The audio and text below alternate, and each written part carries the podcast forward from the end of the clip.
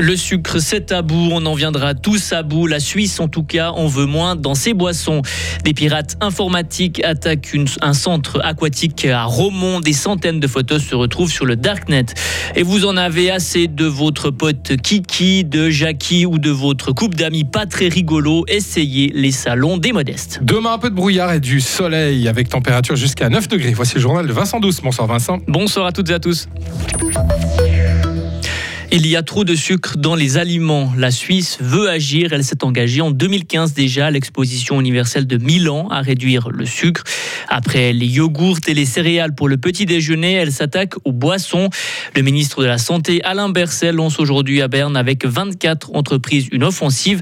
Les explications du conseiller fédéral fribourgeois très satisfait aujourd'hui parce que le nombre d'entreprises euh, qui nous a rejoint a fortement augmenté. On était à 10 en 2015. Nous avons aujourd'hui 24 entreprises. Nous avons élargi les gammes de produits aux boissons rafraîchissantes, aux boissons lactées et aux serrées. Et neuf producteurs de boissons ont ainsi signé aujourd'hui la déclaration avec là aussi un objectif de réduction qui a été fixé à 10% d'ici fin 2024. Et c'est un pas très important quand on sait que environ 38% des sucres ajoutés dans notre alimentation proviennent justement des boissons. Et la prochaine étape, Alain Berset veut s'attaquer au sel, en particulier dans les sauces à salade et les soupes. Les Turcs touchés par le séisme dans leur pays doivent pouvoir rejoindre leurs proches en Suisse pour une durée limitée. La commission de politique extérieure demande au Conseil fédéral d'agir en ce sens. Mobilisation policière massive au Palais fédéral à Berne. Les bâtiments ont été évacués. Le quartier est totalement bouclé par les forces de l'ordre. Un individu suspect été arrêté par la police. Un véhicule parqué sur la place fédérale est au cœur de toutes les inquiétudes. Marie Viomier, notre correspondante parlementaire, est à Berne sur place. Notre bureau est situé juste en face du Palais fédéral, mais on ne voit pas vraiment le cœur des opérations.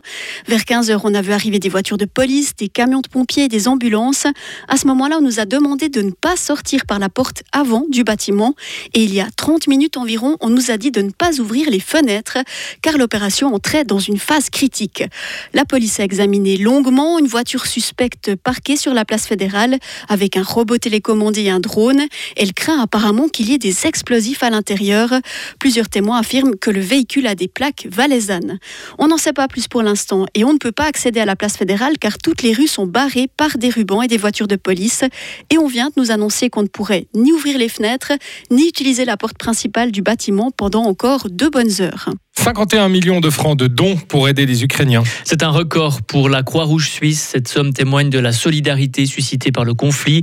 Plus de 37 millions de francs ont déjà été utilisés. Les 13 millions restants doivent permettre à la Croix-Rouge de maintenir son engagement. La Croix-Rouge rappelle que jamais depuis la Seconde Guerre mondiale autant de réfugiés sont arrivés en Suisse en si peu de temps. Les responsables d'Épicentre à Romont vont renforcer la sécurité de leur site internet. Des pirates informatiques ont pris pour cible un des serveurs du centre aquatique vendredi. Les photos de profil et de cartes d'identité de 380 personnes se sont retrouvées sur le Darknet.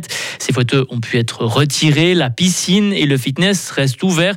Mais par contre, Isabelle Taylor, il faudra attendre un peu pour réutiliser le site internet. Désolé, hors service. C'est le message que vous pourrez lire sur le site internet d'Épicentre.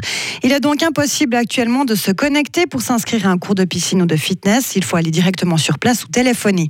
Les responsables d'Épicentre vont attendre encore un peu avant de rouvrir le site internet, quelques jours. Ils veulent être sûrs qu'il est vraiment fiable après cette cyberattaque. À l'avenir, ils prévoient aussi de faire appel régulièrement à des mandataires externes qui vont attaquer le site pour le tester. Donc de faire appel à des pirates, mais gentils si on veut bien. C'est la police fédérale qui a constaté vendredi dernier que des photos de citoyens suisses étaient visibles sur le Darknet. 10 000 personnes ont un compte utilisateur à Epicentre. Pour le moment, la police ne sait pas qui a fait le coup et pourquoi ce sont les photos de ces utilisateurs-là qui se sont retrouvés sur le Darknet. Comme on dit, l'enquête se poursuit. Merci Isabelle. Et si vous êtes, euh, si vous faites partie, si vous vous êtes fait pirater vos photos, vous avez reçu aujourd'hui, vous allez recevoir d'ici demain un mail pour vous avertir. La police vous recommande aussi de refaire votre carte d'identité. Il n'est par contre pas nécessaire de porter plainte. Cette infraction se poursuit d'office. Recevoir chez vous des invités que vous ne connaissez pas, c'est le principe des salons de modeste. Depuis bientôt 30 ans, cette fête est organisée tous les ans à la fin février à Fribourg. Un concept original qui permet à des inconnus de faire la fête ensemble.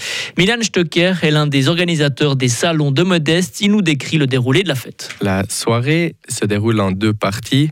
La première partie se déroule dans des salons, dans des appartements dans toute la ville de Fribourg. Donc nous avons cherché des gens qui sont d'accord d'ouvrir leur, leur appartement à des inconnus le temps d'une soirée.